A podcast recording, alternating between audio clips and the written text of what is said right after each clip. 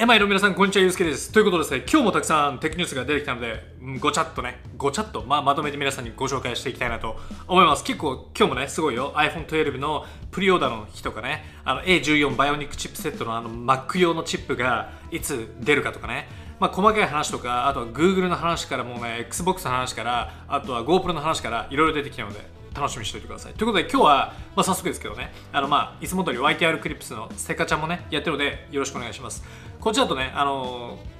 細切れになって見やすいかなと思います。あとは最新ニュースは全部ノートからやったしたので、ぜひ皆さん見ててください。あと、このね、ポッドキャストでオーディオでも聞けるので、皆さん、あの暇な時はね、遊びに来て、こう料理をしながら通勤時間とかに聞いていただければと思います。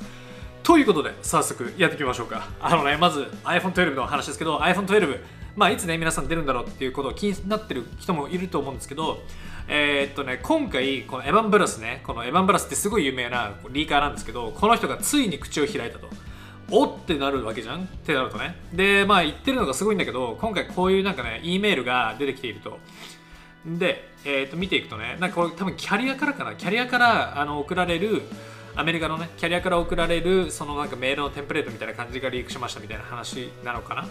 で、見ていくと、まあ、確実に 5G があの来ますよみたいなことが言われてると。ね、5G の experience って書いてるでしょ。で、ここで一番面白いのがプリオーダーなんだけど、プリオーダーの日が終わるのが10月の20日なんだって。10月の20日、プリオーダーが終わるの。なので、つまりよ、つまりプリオーダーが始まるのはこの前なので、まあ、結構ケツの方に終わるということは、だから10月の、まあ、半ばとかぐらいに発表なのかな。まあ、もしくは、まあ、1週目、2週目みたいな、そんな感じだよね。なのじゃないかみたいな感じがするよね。だから、ということは逆に言うと、プリオーダーがそこで終わるから、発売というか皆さんの手に届くのはその後なわけじゃん。ということはもう10月の終わりもしくは11月になるんじゃないかって感じがしますよね。っていうことが分かってきたという感じ。でもみんなねすごいもう騒いでる感じですよね。まあそれ以外はなんか Apple Watch シリーズ6がね一緒に売られてるからなんかどのコーナーみたいな。まあ話もあるのでまあそれもいろ売られるんだろうなっていうことは分かるとって感じですね。まあ Apple Watch はもしかしたら来週まあ発表発売になるかもしれないですけどね。まあなんかその辺はちょっとまたおいおいと皆さんに紹介をしていきたいなと思います。ということで、まあこんな感じかな。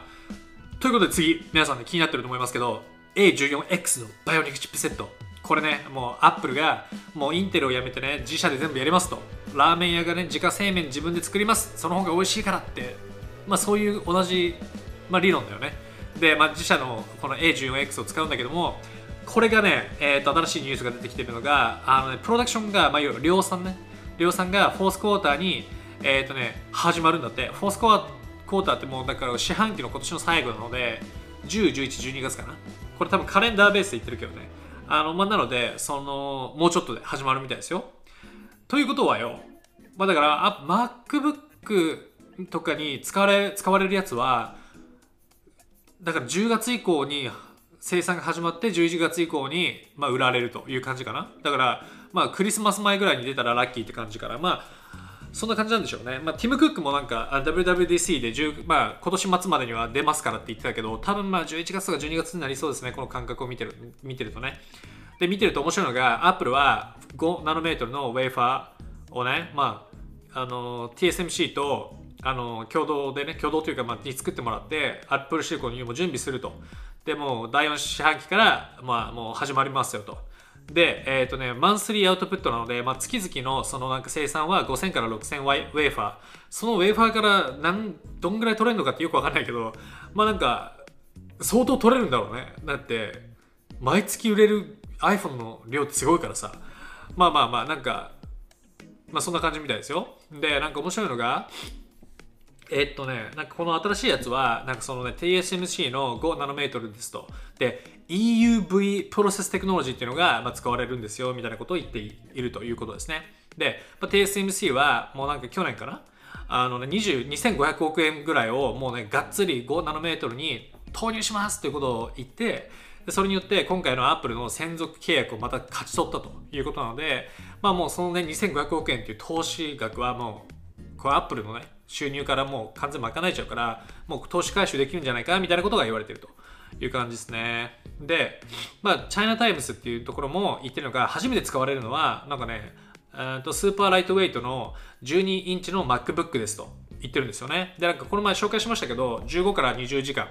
まあその、走りますよと、省エネですよね、みたいな話。で、まあなんか盛り上がりましたけどね、すごい持ちますよね。なので、まあた結構電池の持ちとか楽しみですけど、っていうようなまあ感じかな。ですね。まああとはなんかだらだら書いてますけどね、まあ興味ある人は見ていってくださいと。で、あのね、これちょっと気になったのが、このね、EUV っていうね、テクノロジーって何なんだろうと思って、ちょっと見てみたんですよ。そしたら、この TSMC が、あのね、あの、なんか、発表してるんですよね。で、この EUV テクノロジーっていうのが、これで説明してるのがね、TSMC、まあ、要は、なんか多分だけど、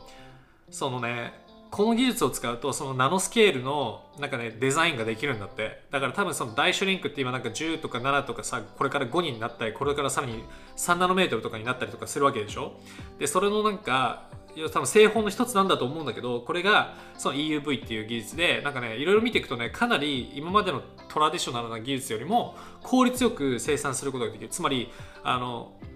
なんつうんだろうなまあコントロールは難しいんだけどなんかそのうまくいけばその一瞬でババってなんかこう加工してなんか物にできるみたいなそういうものみたいですね。説明を見てると見てると。なので、まあ、生産効率が上がりますよねという話。なのでなんかねそういうものみたいですよ。でちなみにこれが新しい技術なのかなと思ってちょっと気になってたんですよ。なぜかというと新しい技術で新しい5ナノメートルとか使うと多分なんかねそのブドマリ率が相当減るんじゃないかなと思って要は10個作って5個だけ成功とかっていうことってあると思うんですけどで多分そういう感じになるのかなと思いきや意外にねこれね7ナノメートルの時から使ってるんだって。ででもうかなりエスタブリッシュはもうなんか確立された技術なのでもう全然もう大丈夫ですよ。持ってこい。どんどんと来いみたいな感じみたいです。なのでまあなんか技術的にも安定してるっぽいので、まあ、なんか楽しみって感じですよねでなんかあのこの EUV ってちょっとなんかそのインテルとか他の会社って持ってるのかなと思って、まあ、見てみたんですよねで見てみるとなんかねまあ、こういうなんか記事が実はあるわけですよね。インテルの新しい EUV テクノロジーはゲームチェンジャーだみたいなことを言っていて、でしかもこれ新しい今年の記事なんですよ。で、なんかね、この記事の書き方によると、まだインテルはなんか全然実装できてないっぽい書き方をしていて、で、まあ言うても9ヶ月前とかの話だからあれだけども、なんか、なんつうの？その、ずっと頑張ってはいるけど、まだできてなくて今後がやりきます、やりますと。で、この EUV っていうのが使われると、まあなんかその、細かいそのね、なんつうの？デザインとかができるようになるし今10だけどそれが7とか5とかにもできるしあとはなんかそのプロセスが効率化できるからいいみたいなことが言ってると。で、まあ、今年の1月の時点でまだできてないっぽいのでっていうことを考えるとその7ナノメートル出たその去年の11月からも全然 TSMC のなんつうの例えば A13 とかって多分 EUV のベースのテクノロジー使われてるものだからそういう意味で言うと TSMC とこのインテルのやっぱ技術力の差っては結構あるんだろうなっていう気がしましたね。なのでその次の世代の A14X とこのまた10世代目のねあの11世代目かのタイガーレイクどんだけ性能違うかっていうのがなんかちょっと気になるところか気がします。っていう感じかね。はい。まあなんかそんな感じですわ。OK やばなんかもうすげえこんな喋っちゃってるじゃん今日。長いね話が。次行こう。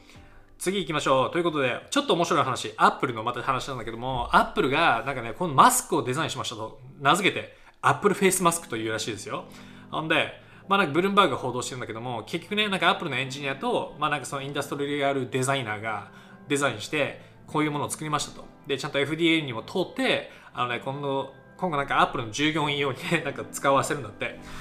なんかまあ、なんつうかね、で2種類あってなんかねアップルクリアマスクとなんとかアップルフェイスマスクっていうのがあってアップルマスクはこれアップルマスクなんだけどフェイスマスククリアマスクはクリアなんだってクリアだから口がどう動いてるか分かるからなんか耳聞こえない人が lip なんか唇の動きを読んで何喋ってるか分かるとかっていう感じになるみたいですねで、えー、っと一応それが、ま、従業員に渡されると。だだけど面白いのがアップルも考えてるのがそのいやメディカル用のマスクってまだまだ需要があるからそういう同じものをね使っちゃうとメディカルの一番必要な人に行かないわけじゃんマスクが。だからそういうことを避けるために違う、ま、なんかバテリアルを使って作ったみたいな感じみたいですね、まあ、たった半年だけどもねなんかこうやってものにしてくるっていうのはさすがアップルのエンジニアリング力って感じはしますね。っていう。そういう話。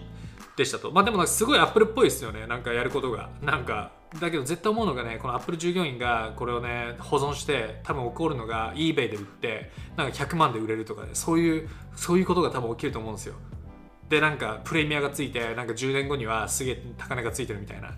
あーなんかそんな感じがしますね個人的にはね。っていう。まあなんかちょっとそんなこと思いましたと。次行きましょう次。次。タイルですねタイル。あのアップル関連のね系列の会社ですけどもタイルタイル。このタイルって、まあ、あのエアタグっていう次今後出てくるかもって言われている製品の、まあ、競合に当たる競合というか、まあ、兄弟製品みたいな感じですけど要はこれをつけていくとなんかどこに物が行っても見つけられるよってことなんだけど今回だから新しいねプレミアムプレミアムプロダクトプロテクトっていうのができてなんかこれをつけて物をなくして帰ってこなかったらなんか10万円まで保証しますみたいななんかねなんつうのもう保なんか保険業みたいな感じのものをね出したということみたいですね。もともとはなんかね30ドル年間30ドルのお金を払わなきゃいけなかったけど、まあ、100ドル1万円払えばこのサービスが、えーとね、に入れるということみたいですね。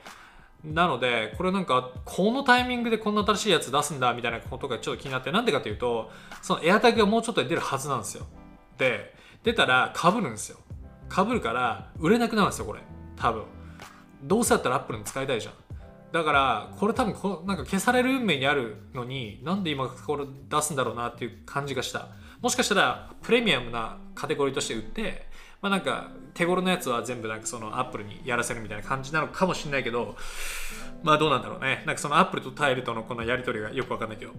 だけどこの CEO の人が言ってるのが、まあ、なんかその Android とかにも売ってるから、まあ、基本的にはもうそっちの方で頑張ってやりますみたいなことを言ってますね、まあ、だからもう Apple に多分 Apple ユーザーのところから持ってかれちゃうので、まあ、Android とか他のプラットフォームで頑張っていきますみたいなことを言ってるという感じですね。まあ肩身狭いね本当ね。あのまあそんな感じですと。いう感じですね。あのちなみにこのさなんかよく最近この話で言うとねなんかこういうでかい会社がなんかねスタートアップをなんかねうまいこと活用して買収してで成長していくっていうモデルがやっぱアメリカとかであるんですけどこれをね3ステップで描かれていてなんかなんかね最初買収してでパクってで殺すみたいななんかそういう3ステップがあるみたいで社内で。黄金の3ステップ。でアップルではすごいそれが盛んにあるみたいでまずはこういう会社を買うわけじゃん買ってで物にした後にそれをコピって同じものを出してでゆくゆくこれを殺していくみたいな。で結局自社の製品にするみたいなそういうものそういうステップがあってこれが要は今アメリカでもアンタイトラアンタイコンペティブなんじゃないかみたいなねことをでいろいろ騒がれてるとなのでアメリカのなんか今政府とかは結構なんかそのアンタイトラストのあのチームはねそこを見見てたりするんですけどね、まあ、それは新しいちょっと情報があり次第また皆さんに紹介したいなと思います。エアタグが楽しみ。次、アップル VS エピックゲームズですけど、これがね、またね、まあ、ちょっとちょろっとアップデートですけど、まあ、泥沼なんですよ、今の今でもね。で、最新の情報としては、えっ、ー、とね、9月の11日に、そのエピックゲームズで、そのアップルでサインすサインインするっていうのが使えなくなると。あの、iOS13 から使えるようになりましたけど、Apple ID で全部いろいろね、こう、ログインできるの。あれがなくなるということですね。なので、もう、あの、これでも買ってくらいどんどんアカウントもターミナもう要は消されてエピックは。でそのなんつうのログインの方法も消されもうなんかエコシステムからもう消去されるみたいな。なんかそんなもう完全に消去されるモードになってきてるという感じですね。でまあそれをツイートされているという感じですよと。だからもうなんかこれどうなっちゃうんだろうなって感じするよね。でなんか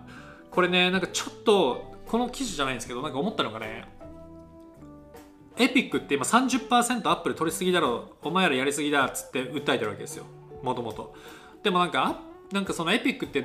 なんか逆にサードパーティーとかいるわけでその彼らはどんぐらい取ってるんだろうなっていうことをちょっと見てみたらなんか12%取ってるんだって。だからエピックのティム・スウィートニーっていう社長が言ってるのは俺らは12%しか取ってないのに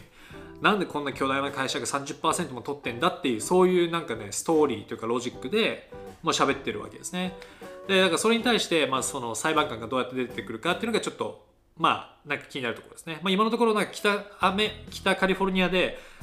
下されたその initial のヒアリングでは、まあ、裁判官は別に30%は異常じゃないからあのなんか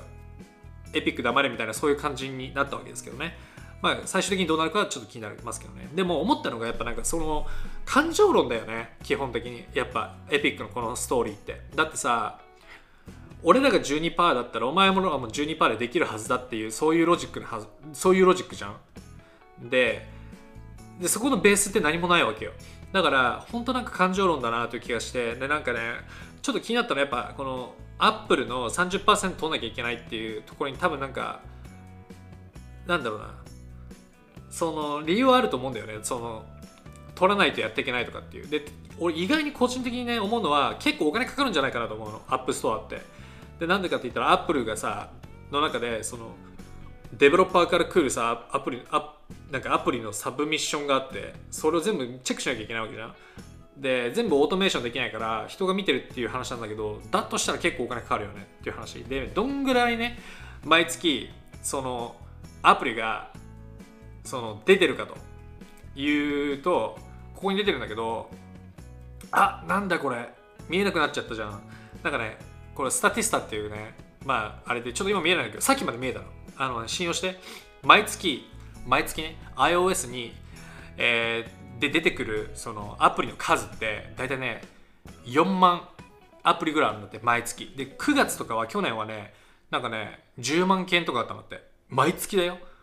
でそれオフィシャルにリリースされるアプリの数が毎月4万。つまりそれ以外にもたくさん来てるわけじゃん。で中にはなんかさそのスパミスパム的なアプリもあるあるわけでなんかウイルス系のやつも。それらも全部見ていくとなるとそれこそなんかどんだけあるんだろうって感じするじゃん。ただ単にこの4万件を毎月こなすだけでもかなり大変なはずなのでって思うとやっぱこれだけのスケールがあってグローバルでやってるからこそなんか30%取っとかないとやっていけないとかっていうこともあるのかなっていう感じもするよね。だからなんかそのエピックが俺らは俺らのサイズ12%やってんだからお前らもっと下げろよみたいなっていう意味のわからないこのロジックがそもそもやっぱ成り立たないんだろうなっていう気がするので、まあ、この今回のね次の9月の末にヒアリングがあるのでまた裁判官で裁判所でねそれがどうなるかっていうのがちょっと楽しみかなという気がした感じかな。OK ということで次話が変わります。Google の元ピクセルのカメラのね頭だったマーク・リボイっていう人。これが、あのー、まあ、会社を辞めてで今アドビに行ってもう Google のカメラの競合に当たるようなカメラアプリを作ってるんですよ。で今回 The Verge っていうところがインタビューして彼にねカメラについての考え方とか今の業界どうなのかとかって聞いてるのでそれをちょっと紹介します。これがおもろい。ですけど今回言ってるのがあの、まあ、彼はねその大きいメガピクセルのファンじゃないと言っていてまあなんかこうダーって書いてるんだけどまあちょっと後で見てみて。あのね Android オーソリティになるので。彼が言ってるのはね面白いのがえー、っとね基本的にはその大きいメガピクセルはファンじゃないと。つまり今64メガピクセル108メガピクセルとかありますけどそれはあまりよくよろしくないと言っていて。でそれ面白いんだけどなんか言ってるのがねやっぱ基本なんかねセンサーが大きくなりすぎるとそのピクセルサイズが小さくなるからそのやっぱねノイズがやっぱ出るしそうなるとコンピュテーショナルそのなんかデバイスの処理能力に関わるところに負担がかかるしで画像にもやっぱそれで影響がするし画質にもね。なのであの基本的にあんまりよろしくないと言っていてなので Google が基本的にもう12メガピクセルにこだわってるのは全然 OK だって言ってるんですよね。で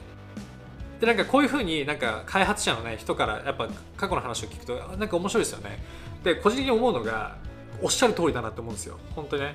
まあ、その基本今12メガピクセルってなんかな過去の流れを少し言うともともと8メガピクセルがずっとね主流だったわけですよ。で急に12メガピクセルになったんですよ。なんでかというと8メガピクセルのカメラだと 4K が撮れないのね。4K ってちょっと 8, 8メガピクセルじゃ足りないの。なのでじゃあこれをカバーするためにはもう12メガしかないってなって12メガピクセルになりましたと。なのでまあそういう流れがあるわけよね。だけど結局さ今のコンピューターの画面とかスマホってもうそんな画素数あっても出せないよねそのそのそれだけの画素数がないから。なのでもう十分すぎるわけよね。だからまあそれ以上の12メガピクセル以上のピクセルってなんかズームした時にデジタルズームで綺麗に見えるとかそういうところに要はベネフィットがあるわけですよ。だけどどんだけの人がズームするかっつうとそんなしないと思うんだよね。しますしないんだけど基本ね。だからあの個人的にいつも、まあ、まあ、いつも言ってるけど12メガピクセルぐらいでおとおまあ、抑えておくのはなんかピク,、まあ、ピクセルサイズを大きくするっていう意味ではすごく、ね、いいのかなという気がする、まあ、暗視のさ、まあ、最高性も上がるしね。だからなんかこの人が言ってるとなんかあまあなんかそうなんだろうなという感じするよね。でかつなんかピクセル4が同じようなその12メガピクセルだったっていうのはなんかねロジカルだっていうことを言ってると。言っていて。で面白いのがねまあなんかそのなんだ Google 去ったんですかみたいなことをなんかズガッと聞かれて、まあ多分だけど Pixel 4が売れなかったから責任取ったみたいなことはあると思うんだけど言ってるのはディミニッシングリターンだって言っていて、まあ要は何言ってるかっていうと、まあ会社の中でなんかその HDR のなんかいろいろね、こう、まあカメラのセンサーをいろいろこう開発してるんだけど、なんかもういきなりなんか伸びしろがないと結局ね。伸びしろがないからやりがいもないし次はまあカメラもうねなんかその写真じゃなくて動画載せる時代だからっつってでアドビには今そのユニバーサルのね iPhone でも Google で、まあ、Android でも使えるカメラアプリを作ってるからそっちの方がインパクトあることできるしそっちの方がいいかなと思ってそっち行きたいみたいななんかそんな話になってると。まあ真相は分かんないけどね。まあそんな感じみたいですね。だけどまあ Adobe がね今後ねそういった新しいアプリを出してくるのでなんかどれだけ iPhone とかのストックアプリと比べてまあクオリティが違うのかっていうのはなんか楽しみかなという気がしますね。はい。なのでマーク・リーボイ元のねこの Google Pixel のカメラがすごいっていうあれを作った人がのインタビューでしたという感じ。次行きましょう。あ1個言い忘れた。でそうなんかねあの1個マーク・リーボイの言ったことでちょっとね言わせたんだけど12メガピクセルでいいですと。で基本的に10なんかね彼が言ってるのは Pixel 4のサイズでいいですと。カメラセンサーも。だけど Pixel 4のサイズってめっちゃ小さいの。ほんとね。全然変わってないわけですよ。センサーサイズ。だけどセンサーサイズはさすがに大きくなった方が物理的にね、光をより止め取り込めるからいいと思うんですよ。だから個人的には1インチぐらいにしてで12メガピクセルにしてほしいなと思ってる感じですね。っていうことを言いたかった。だけど例えばね、今そのなんつうんだろうな。あのサムスンか。サムスンが今ね1 1インチのカメラを作ってると。なんだけど150メガピクセルなんていらなくねっていう話をねこれ何に使うんですかって感じしない？なのでサムスンにはすごい頑張ってほしいけど150メガピクセルとかはいらないのでちょっとなんか12メガピクセルとかにしてほしいなって感じかな。で多分これなんか pixel binning って言ってねピクセルをガッチンガッチャンコして多分なんかすごい小さいなんか実質12メガピクセルみたいな感じするみたいななんだけどマーク・リボイが言ってるのは pixel binning って限界があるんだって。でやっぱそのプロセス computational のなんかプロセスもねかなり必要だしリソースかかるしでクオリティもあまり良くなくないないしみたいなことを言ってるのでそういうことを聞くとこのなんか150メガピクセルっていうのはやめてほしいなという感じがしたかな。っていう感じですね。OK 次。Xbox の話いきましょう。Xbox シリーズ X と S ね。なんと。値段が出ました。こちら、まあ見見えてるけどね、499ドル。11月の10日に出ますということですね。